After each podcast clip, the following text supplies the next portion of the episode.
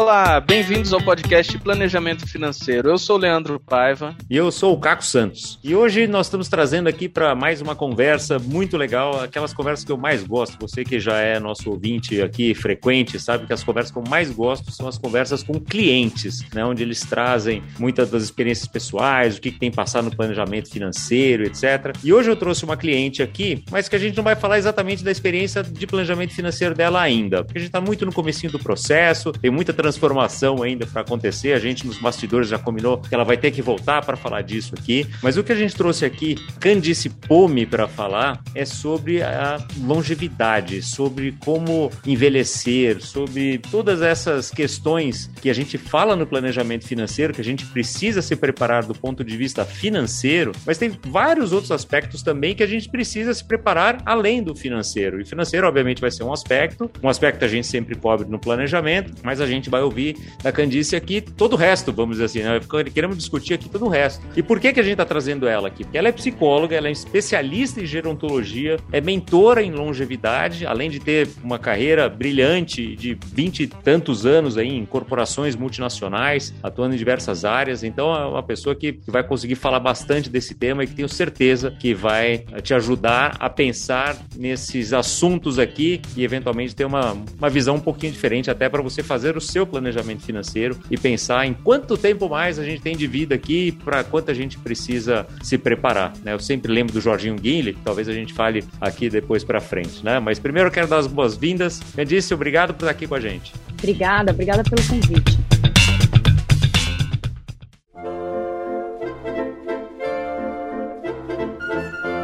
Queria começar aqui só para a gente falar uma palavra aqui que acho que nem todo mundo conhece, né? Que é gerontologia. O que é gerontologia? Que foi essa sua especialização aí na psicologia? Então, Caco, gerontologia é uma disciplina é, até recente. A gente tem a geriatria, que é uma disciplina médica que cuida é, do envelhecimento, do, do, ponto de vista dos aspectos biológicos e físicos, as transformações que vão acontecendo com o ser humano quando ele atravessa essa, né, a senescência que a gente chama, que é o processo de envelhecer. E a gerontologia, por outro lado, é uma disciplina que cuida de aspectos biológicos, psicológicos, sociais e culturais do envelhecimento. Então, basicamente, a pessoa que é especialista em gerontologia, ela, é, de acordo com a profissão dela, no meu caso é psicologia, mas eu foco no atendimento de pessoas pessoas que estão no processo de envelhecimento, né, e que querem fazer deste momento de vida é, um momento extremamente produtivo, é, que querem se planejar, que querem se repensar nesse próximo ciclo é, de uma melhor maneira. Porque a gente tem aquele equívoco, né, Caco, de achar que tudo que a gente constrói na nossa vida tem que ser construído na primeira metade da vida. Então, pouco se fala nas construções de segunda metade da vida.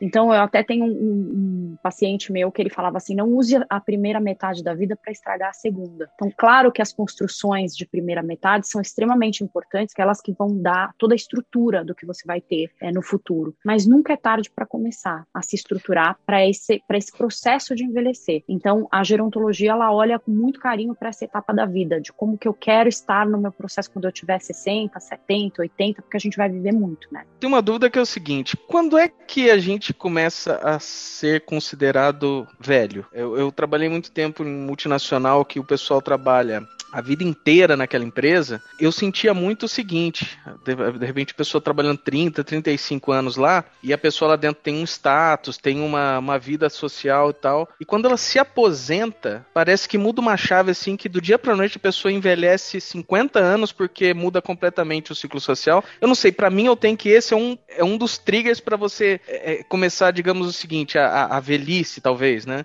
É uma ótima pergunta, Leandro. Deixa eu apostar. Geralmente essas pessoas que saem do do trabalho e viram essa chave que envelhecem são, na maioria, homens. As que eu conheço são homens. Exatamente. Então, vou te explicar por quê. Na verdade, envelhecer, do ponto de vista biológico, a gente envelhece a partir do momento que a gente nasce. Só no útero que a gente está em processo de crescimento e de maturação. A partir do momento que a gente sai e vai para a vida, a gente já está em processo de envelhecimento. É que nem carro quando sai da, da concessionária. Você já começa a depreciar. No sentido biológico. Mas a questão é, envelhecimento, biologicamente falando, é a partir do momento que você nasce. Agora, como, quando você se considerar velho, aí são vários fatores. Porque a gente tem uma cultura extremamente etarista. A gente tem uma cultura que enaltece o jovem. Então, o jovem é bonito, o jovem é potente, o jovem é bom, né? Ser jovem é muito bom. Então, tudo que está relacionado ao ápice, à potência, está ligado ao jovem. Por outro lado, a gente, equivocadamente, a nossa cultura, por tanto prestigiar juventude, ela olha que a partir do momento que você não tem características de jovem mais, fisicamente falando, você já começa a ser considerado como velho. Só que quando, com essa cultura etarista que a gente está falando, a gente tem dificuldade de se enxergar no processo de envelhecimento. Então o que acontece é que velho é sempre o outro. Velho, né, é o meu colega que eu não vejo há muito tempo, que estudou comigo. Quando eu olho, eu falo, nossa, o cara envelheceu. Velha é minha tia, que eu não vejo há muitos anos. Daí quando eu vejo, eu falo, nossa, a tia envelheceu. Mas a gente não percebe que essas pessoas têm o mesmo olhar para a gente, que a gente também está envelhecendo. Então, o processo, estar velho é, é, a gente pode separar a parte física da parte emocional, da parte mental, da parte espiritual. Porque são vários pilares que, que concatenam essa sensação de velho no, no, no sentido pejorativo. Porque envelhecer de maneira consciente de maneira é, produtiva é uma benção, porque a expectativa de vida no Brasil ela quase que dobrou no último século. Imagina que no século passado as pessoas tinham uma expectativa de vida de 46 anos. Hoje, quem nasce hoje no Brasil tem uma expectativa de vida de 76. Mas o que você estava falando tem muito sentido porque o homem envelhece diferente da mulher. A mulher, ela foi acostumada desde sempre a ter múltiplos papéis, de mãe, de esposa, de filha, de cuidadora, porque a maior parte das cuidadoras, sejam de crianças ou de, de, de, de seniors, sempre é uma mulher, na sua maioria. Então, Inclusive quem vai cuidar dos pais depois, né? Normalmente Isso, a mulher, normalmente a filha familiar. e não do filho, né? Acaba ficando sempre na mão da mãe. Por quê? Porque esse chip do cuidado veio muito para as mulheres. Então, a mulher já se acostumou desde pequena a ter múltiplos papéis. Então, por mais que ela tenha uma carreira, como a gente estava falando e o Leandro tocou no assunto, ela tem uma carreira, ela teve anos numa, numa empresa, mas ela não deixou de se ver como filha, como cuidadora, de como é, é, participante da comunidade, de como participante do grupo de orações. Seja, que, ela tem esses múltiplos papéis. O homem, quando ele se dedica a um trabalho, ele é monotemático. Ele vai se dedicar a esse trabalho, por mais que ele seja um pai participativo, que ele seja um marido atencioso, mas o foco da vida dele, desde a época das cavernas, é prover. Então ele está muito focado na questão de prover para a família e de o trabalho ser o centro da vida dele. Então o que, acontece quando um homem e uma mulher se aposentam? Tem uma diferença gigante. Uma mulher quando se aposenta, ela fala: agora eu vou viver minha vida. Eu quero viajar, eu quero sair com as amigas, eu vou entrar no grupo de coral, eu quero conhecer lugares que eu não conhecia. Agora que eu não tenho filho para cuidar, meu marido já está encaminhado. Agora eu quero viver. O homem, a hora que ele sai do trabalho, se ele não se ele não é, concatenou, não estruturou os outros pilares da vida dele de maneira a esses pilares trazerem prazer, trazerem contentamento, trazerem reconhecimento, assim como o trabalho traz, a hora que ele sai do trabalho e se aposenta, ele literalmente vai para um aposento. Ele não quer sair de casa, é, ele não se reconhece mais naquela identidade que o sobrenome dele não é empresa mais. Então, é um processo muito mais complicado do ponto de vista psicológico, aposentadoria masculina do que aposentadoria feminina. Então, você está certo, Leandro. Quer dizer, o homem fica nesse lugar como se perdesse uma parte da vida, né? principalmente quando não se prepara. Acho que tanto tem se falado agora de, eh, dessa preparação, né? que não é. E a gente fala muito da preparação, quando, é no planejamento financeiro, quando a gente faz aqui, a gente sempre fala da preparação financeira, para você né, não depender do dinheiro, ter uma liberdade, não depender de proventos, etc. Mas cada vez mais a gente vem falando assim, bom, legal, aí você vai ter o dinheiro e você vai fazer o quê daí, quando você não estiver mais na sua empresa? Né?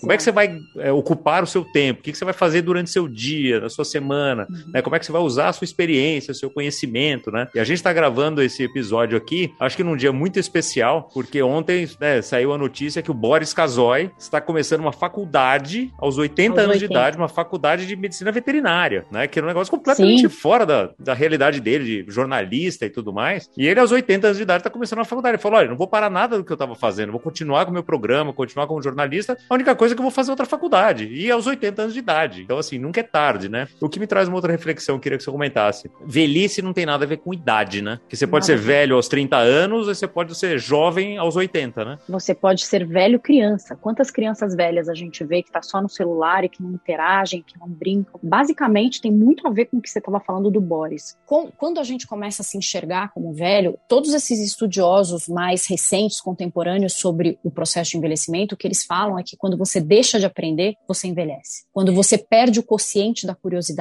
que é o grande, é o, é o novo quociente. A gente fala de quociente emocional, quociente de inteligência, que é o primeiro, né? Que é na primeira metade da vida é super importante. Você ter um QI alto, você ter o quociente emocional. Muita gente já fala do quociente espiritual, mas eu falo do quociente da curiosidade. Por quê? Porque se você não tiver curiosidade até o final da vida, é esse quociente que vai te transformar nesse, te manter esse espírito de crescimento. Então, até os americanos, eles falam que eles não querem grow old, eles querem grow whole, eles querem crescer por inteiro. Então, essa coisa de envelhecer, é, na verdade, é você se transformar em algo maior até o final da sua vida. Então, isso, idade não tem a ver com velhice. É, o Boris está indo para uma faculdade aos 80, mas provavelmente a gente tem jovens de 30 que acabaram de sair da faculdade e que falam: quer saber, eu acho que eu já aprendi tudo que eu precisava, vou pensar em trabalhar e depois vou voltar a estudar lá na frente. O comportamento, ele dita muito mais do que a biologia. Aliás, o que se, o que se aprende nas zonas azuis, que são as zonas demarcadas com o maior número de centenários que vivem com qualidade de vida, vida no mundo, que são cinco lugares no mundo, o que, que eles percebem? Eles fizeram vários estudos que o, o, o que impacta no seu processo e na sua qualidade de envelhecimento, basicamente 80% que conta disso é todo o ecossistema que você faz em torno da sua vida. 20% é determinismo genético, 20% é a parte biológica, mas 80% de, de como e a qualidade com a qual você vai envelhecer tem a ver com qual é essa vida que você fez, que relações você fez, se você tem amigos, se você se diverte. É porque até isso pode reverter inverter o determinismo genético. Então, muita gente que tem pais que tiveram câncer, família que tiveram, mas tem uma vida saudável, com alimentação boa, é, com práticas espirituais, com conexões emocionais, com uma rede de afetos extremamente poderosa, essas pessoas não desenvolvem essa doença. Então, é, é, é super importante entender o que, que é genético, o que, que é biológico e o que, que é social, emocional e psicológico. Essa parte de aprendizado, né, de se manter sempre aprendendo, essa vontade de aprender, tem um TEDx do Murilo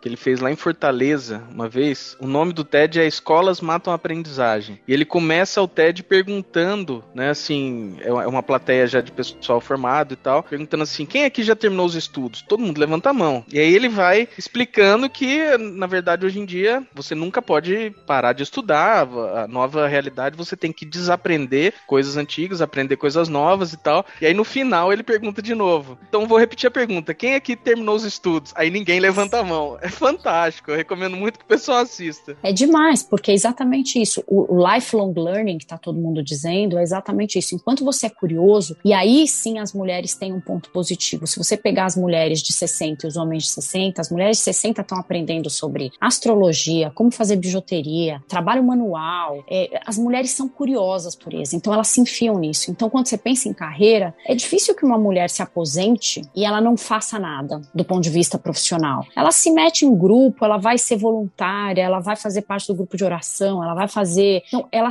ela segue. Duas coisas são importantes. Ela segue em comunidade, ou seja, o homem, quando aquela comunidade, a única comunidade que ele nutriu é a, é a comunidade profissional, que é do trabalho, quando ele sai desse escritório, ele perde aquela comunidade. Ele perde a identidade dele e ele perde a comunidade onde ele estava inserido. A mulher, ela, como ela está em várias comunidades, ela continua aprendendo e ela continua inserida em grupos. E isso é uma das coisas mais interessantes. Então, a, a, Academia Moderna do Envelhecimento, que é a última formação que eu fiz sobre transições de vida, eles falam exatamente isso. A comunidade é fundamental. Quando você tem uma comunidade na qual você faz parte, com quem você continua aprendendo, é isso que te leva para o próximo estágio. Isso que te prepara para o próximo ciclo. Então, é sempre estar tá nessa, nessa busca de saber mais. Que tem a ver com aquele estudo mais antigo do mundo, lá, aquele de Harvard, tem quase 80 anos agora, que, que mostra que estarem com, em relações é o que deixa a pessoa feliz, né? Não é dinheiro, não é carreira, não é não nada é. disso e tem tudo a ver com o que você está falando, porque daí para envelhecer bem, você, né, ter momentos de felicidade, quanto mais a gente está em grupos, em relacionamentos, melhor é isso. então, é isso? E quando você passa por perdas, por exemplo, que são perdas afetivas muito severas ao longo da vida, quem vive muito passa por muitas perdas, é uma questão matemática. Então, quando você passa por perdas afetivas emocionais, se você tem essa rede de afeto estabelecida, você tem maior probabilidade de você superar isso ou fazer uma transição é, nesse momento com maior apoio. E se você está sozinho, você tem que lidar com isso sozinho, então a possibilidade de você se deprimir, a depressão levar a alguma doença física, e isso ir para um ciclo negativo é enorme. Então, por isso que é tão importante. Esse estudo realmente não é o de. Quer dizer, óbvio, a gente não pode romantizar. É ter, fazer esse último ciclo de vida com dinheiro, com bons médicos, com isso é, isso é fundamental. Mas o fato é que a gente percebe que tem pessoas que até têm menos uma situação financeira menos confortável, mas tem uma família de muito afeto, de muita, muita troca, a pessoa envelhece melhor. E tem pessoas que são riquíssimas e que envelheceram sozinhas e que no final das contas dinheiro não compra saúde e muito menos amizade. Mas o bom é combinar as duas coisas, né? Porque, Seria assim, ideal. Certamente, assim, envelhecer já é difícil, né? Eu vejo assim, muitos meus dois pais são falecidos e acho que a minha mãe decaiu muito quando ela percebeu que o dinheiro dela tinha acabado e que ela estava dependendo dos filhos. Assim, foram os dois últimos anos dela que eu vi assim uma piora significativa, que foi uma piora mental, assim. Ela falava muito de, né, puxa, o lado de lá tá melhor do que o daqui, porque eu sou um peso para os meus filhos. Então, se atribuiu uma culpa muito grande. Então, foi uma coisa que para mim foi muito difícil de ver e que eu levo isso para minha atuação profissional e tal, porque envelhecer já é difícil. Já vai tendo várias limitações, né? Já vai tendo perda de autonomia, uma perda de independência muitas vezes, etc. Agora, envelhecer pobre é muito pior, né? É então, se tem o que a é gente fazer no, no, planejamento financeiro aqui, falou, pelo menos que você tenha dinheiro para ter um cuidador, para ter bom, né, bons hospitais, bons tratamentos, ter uma qualidade de vida sem passar por não, muitas privações, né? Não depender poder dos filhos. Fi poder viajar, poder fazer fisioterapia, poder ir para hidroginástica, poder ter seus amigos e poder ir para um restaurante e encontrar os amigos, fazer poder pegar, planos, né? né? Fazer planos e ter vida, né? Ter vida com isso. Isso me lembra também uma entrevista que eu vi vi há um tempo atrás, bastante tempo, quando o João Dória apresentava aquele programa, acho, não lembro qual é o nome do, do programa que ele apresentava de entrevista. Faz isso, faz bastante tempo. Ele estava entrevistando o Raul Randon, aquele que.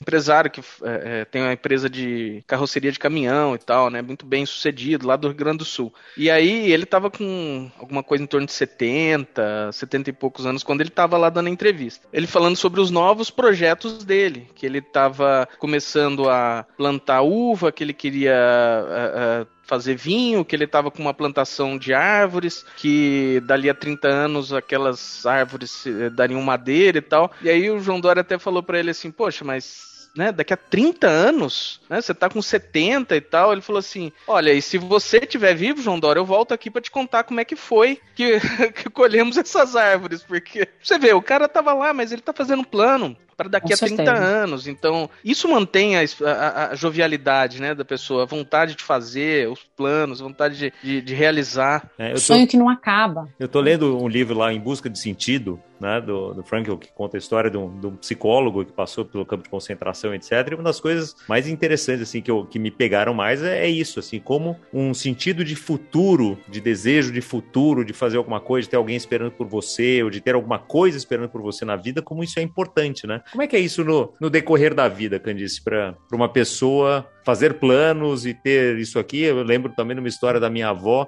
que morreu com 103, e aos 80 e tantos anos foi comprar um colchão lá com a minha mãe, e minha mãe numa hora falou, olha, mãe, tem esse, o A e o B aqui, preço é equivalente e tal, o que, que você acha? Ela falou, ah, vamos no B, porque tem 25 anos de garantia, o outro só tem 20, né? Que é a mesma história, né? Então, olhando assim, e ela sobreviveu ao colchão, né? Vamos falar, né? Ela, ela foi mais seja... do que a, a, garantia do colchão.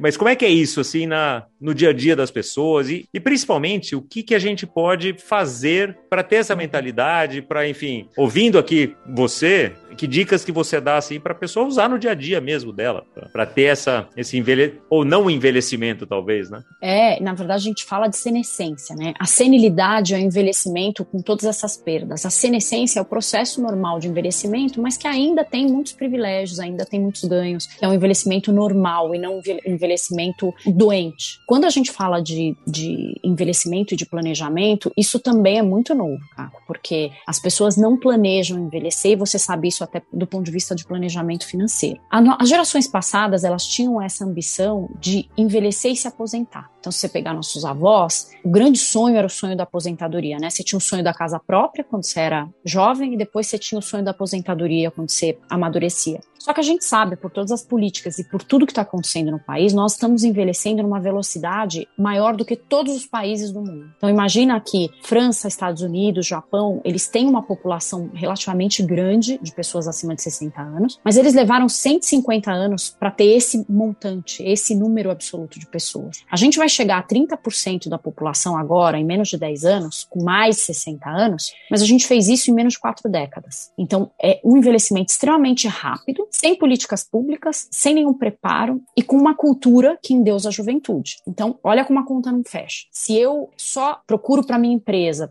millennials, se eu só quero contratar o que todo mundo fala de é, gente jovem ou de sangue novo, que é o que a maneira muito etarista de chamar as pessoas mais, né, mais jovens, eu acabo não dando oportunidade para as pessoas que têm 50 a mais de permanecerem empregadas e permanecerem ativas economicamente. Lembrando que a pessoa de 50, hoje de 50, ela é muito diferente da pessoa de 50 a 20 anos atrás. Por quê? Porque teve mais acesso à informação, se cuida melhor, tem um, um tipo, um estilo de vida muito mais confortável do que os nossos antepassados tiveram. Então, sim, pessoas que têm acesso à educação, à, à medicina, a remédios, e que têm o um mínimo de, né, de, de, capacidade de entender que o envelhecimento vai acontecer, esse mínimo de consciência, a gente vai chegar ao 100. Não tem como. A menos que aconteça algo muito trágico antes, a gente tem que se programar para falar o que, que eu vou fazer quando eu tiver 100? Quem é a pessoa que eu imagino aos 100 anos? Como é que eu construo essa pessoa hoje que vai ter 100 anos é, daqui a algumas décadas? Porque todo mundo fala, ah, eu não quero pensar nisso. Deus me livre, eu não quero viver tanto. Mas não depende da gente. O fato é que todas essas variáveis, elas vão contribuir para que você viva muito. Então é uma conta que você vai saber me ajudar a fazer muito melhor. Que é, se você vai se aposentar na melhor das hipóteses com 65 anos, e pensando que essa aposentadoria, se a gente pensar no teto, no teto da aposentadoria hoje é, no Brasil, é de menos de 6 mil reais, né, por mais que você ganhe mais do que isso, os privilegiados ganham mais do que isso, a maior parte da população se aposenta com o piso, que é um salário mínimo. Mas você pensar no teto, é 6 mil reais. Como é que você vai viver dos 65 aos 100 com um valor como esse, para pagar plano de saúde, para pagar remédios, para ter uma qualidade de vida, para poder fazer uma físio e para ser o que você comentou antes, para ser independente dos filhos? Como é que eu mantenho minha independência e minha autonomia com este valor? Então, o planejamento ele é fundamental. Como é que eu consigo já começar desde já a pensar em hobbies que podem virar carreira, pensar em trabalhos ou interesses que eu possa ter e que possam me render algum complemento de renda. Como é que eu me preparo para ir fazendo com que a minha vida seja pertinente é, ao meu estilo de vida? Porque enquanto você está trabalhando numa multinacional ou enquanto você tem filhos pequenos, você tem uma necessidade de uma casa, de ganhos, é, de uma estrutura que é muito diferente de alguém que depois vai ter 60, 70 anos e vai morar com o marido, com a mulher ou vai morar sozinho. O que acontece, o que eu vejo, com muita gente, é, não faz esse reflexo da vida material na vida que ela projeta para o futuro. Então a pessoa às vezes fica num apartamento enorme, frustrado porque os filhos não querem ir almoçar todo domingo, cuidando de um espaço enorme que demanda atenção, demanda manutenção, demanda gasto, e essa pessoa vira prisioneira daquele lar.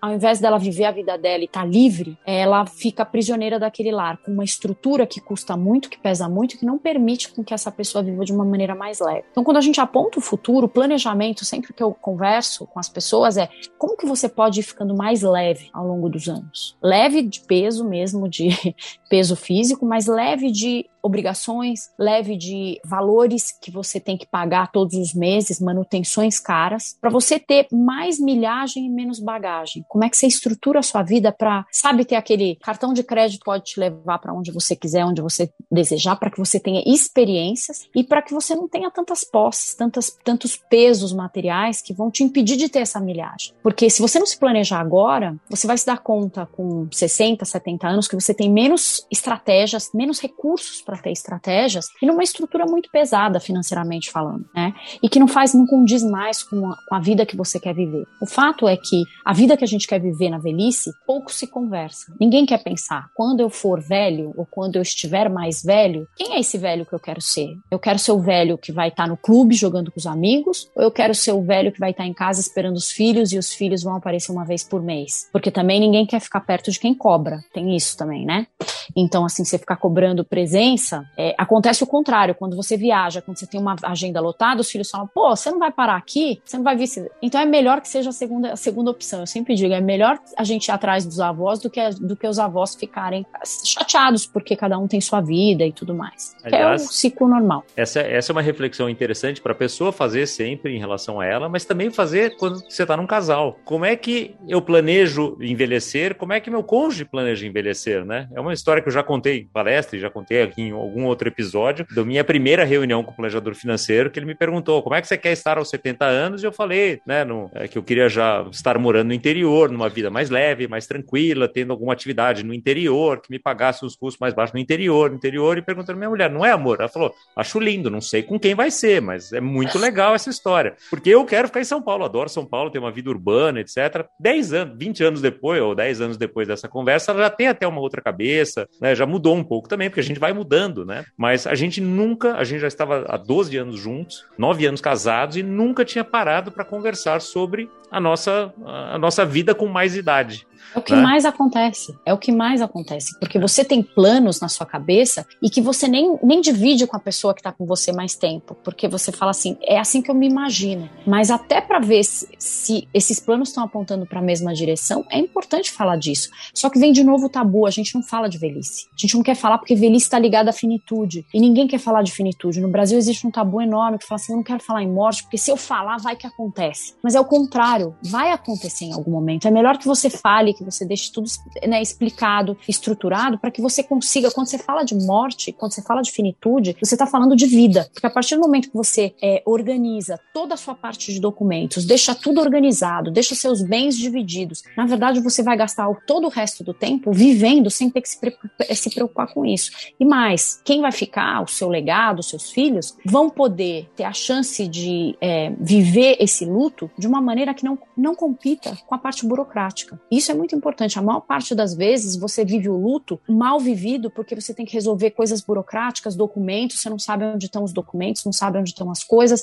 briga entre inventário, e aí você vai viver esse luto mais lá para frente. E vive então, é com raiva da pessoa que morreu, na com verdade. raiva. É uma coisa com raiva um... de ter deixado desorganizado. Isso, uma coisa que um ex-chefe, um, um ex-guru meu aqui nesse mundo de planejamento financeiro falava, né, para os clientes quando ele ia falar de seguro de vida e planejamento sucessório, ele falou: "Você quer que seus filhos, seus netos deixem o seu, o seu quadro em cima da lareira lareira ou dentro da lareira queimando, né? Então, é um pouco disso, né? Da gente saber que legado que a gente quer deixar. Porque vai acontecer, né? Exatamente. né? A, a, certeza que a gente tem, além dos impostos, é que a gente vai morrer um dia, né? E é, e é uma dificuldade Exatamente. de falar sobre isso mesmo. E o trabalho de uma é gerontóloga, né? Gerontologista. Como... Gerontologista. Vou te, vou te explicar. Gerontólogo é um curso de graduação. Então, é alguém que se forma gerontólogo. Eu sou psicóloga especializada em gerontologia. Por isso que eu sou especialista em gerontologia gerontologia. Tem, tem uma diferença. Tem uma que é uma profissão e tem outra que é uma especialização, mas é tudo novo.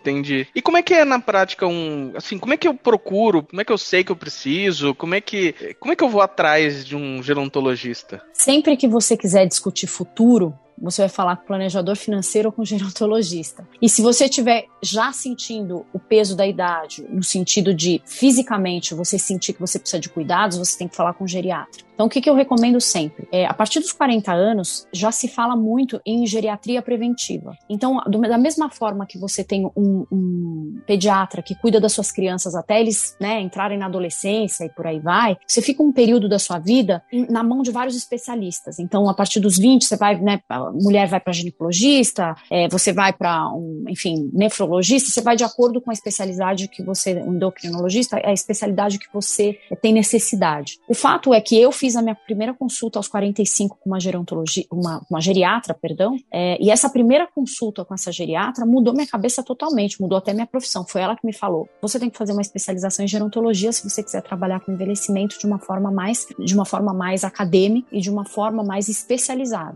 Então, eu como psicóloga, na hora que eu tenho essa especialização de gerontologia, o meu foco é atender pessoas que queiram planejar e que queiram falar do seu próximo, próximo ciclo. Então, é, é sempre o cuidado com, com o lado psicológico. Então, eu tenho atendimentos desde filhos que querem ter orientações a respeito de como lidar com o envelhecimento dos pais. Então, eu atendo essas pessoas, né, no caráter de orientação para como cuidar dos pais. E atendo pessoas que têm 40, que têm 37, 40, 70 e que falam: eu quero discutir como que eu quero envelhecer. Eu nunca pensei nessas coisas, eu quero pensar, eu quero que você me ajude a pensar, eu quero fazer um plano para poder restabelecer minhas relações, eu quero aparar as minhas arestas e tudo aquilo que eu tenho de mágoa, eu não quero ir embora com isso, eu quero trabalhar isso. É, eu quero ver como que eu reformulo minha vida social, como é que eu vou, qual que é essa nova rede social que eu preciso é, formar, formatar para esse próximo ciclo de vida. Então, é, o gerontologista ele atua nesses aspectos biológicos, sociais, culturais, para ajudar essa pessoa nesse,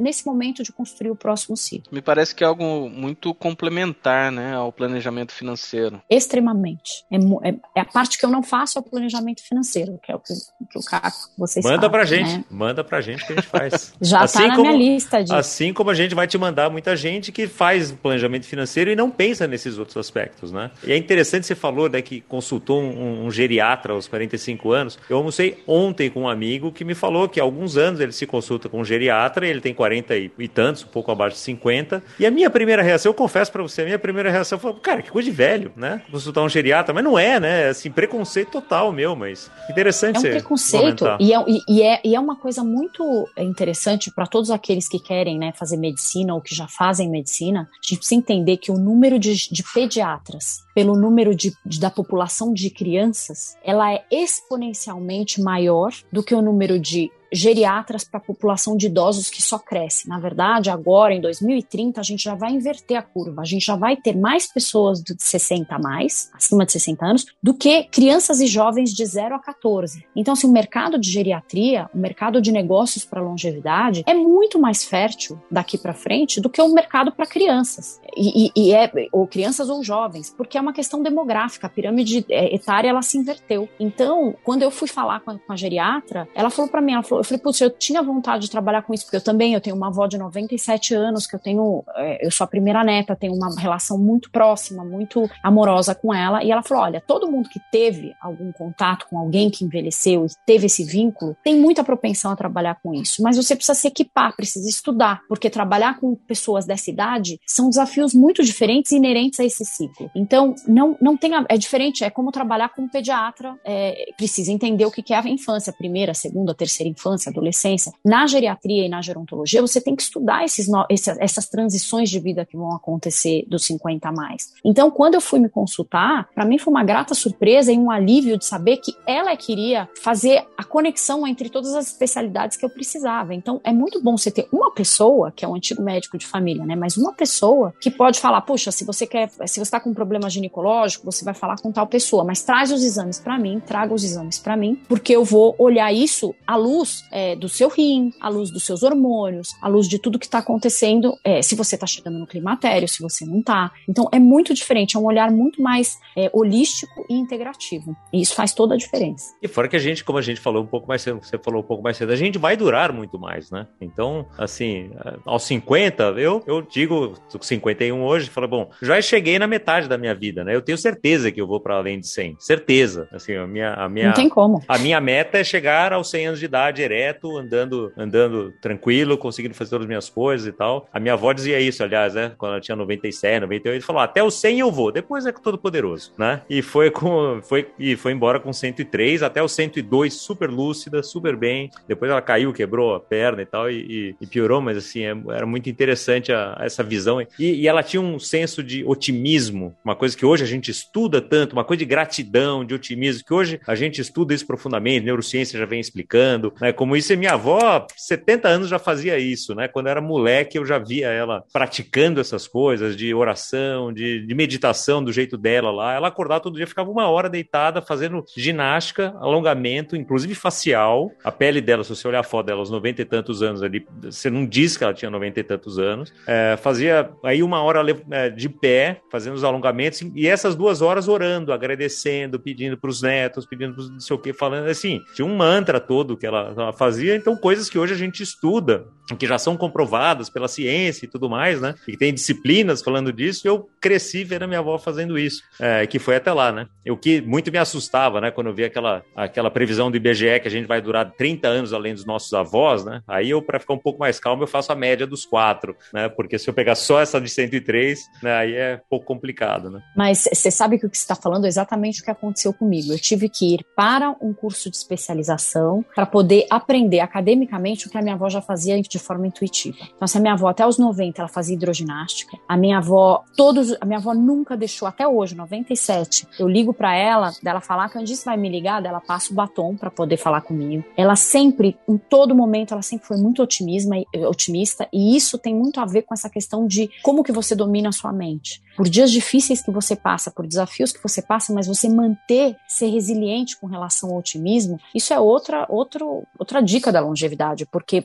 você pode até viver muito tempo, mas viver bem, encarando a vida com um olhar de desafios, mas aceitando, agradecendo, ainda sendo grata por tudo que tem, isso faz com que a pessoa viva de uma maneira mais leve. A pessoa que é, vai vivendo muito e está é, ranzinza no sentido de, puxa, eu não quero viver tanto, por que, que Deus está me deixando aqui? É, e esse tipo de coisa faz isso ser um tormento para ela, porque isso não vai levá-la antes, né? É, e faz um tormento para quem vive em volta. E deixa a pessoa. Então é, um, é uma coisa que vai, vai degringolando, porque daí a, ela não tem companhia, daí não tem companhia, fica sozinha, fica sozinha, cai, se deprime. Então, qual que é o ciclo virtuoso que a gente quer ter para a longevidade? O que, que eu quero construir para ir numa crescente, para ir subindo de oitava? Por mais que fisicamente fisicamente eu tenho um declínio, como é que eu vou subindo na minha oitava espiritual, na minha oitava afetiva, emocional, de resiliência, de paciência, de gratidão? E é isso que vai fazendo com que a gente vá sutilizando, né, do ponto de vista humano.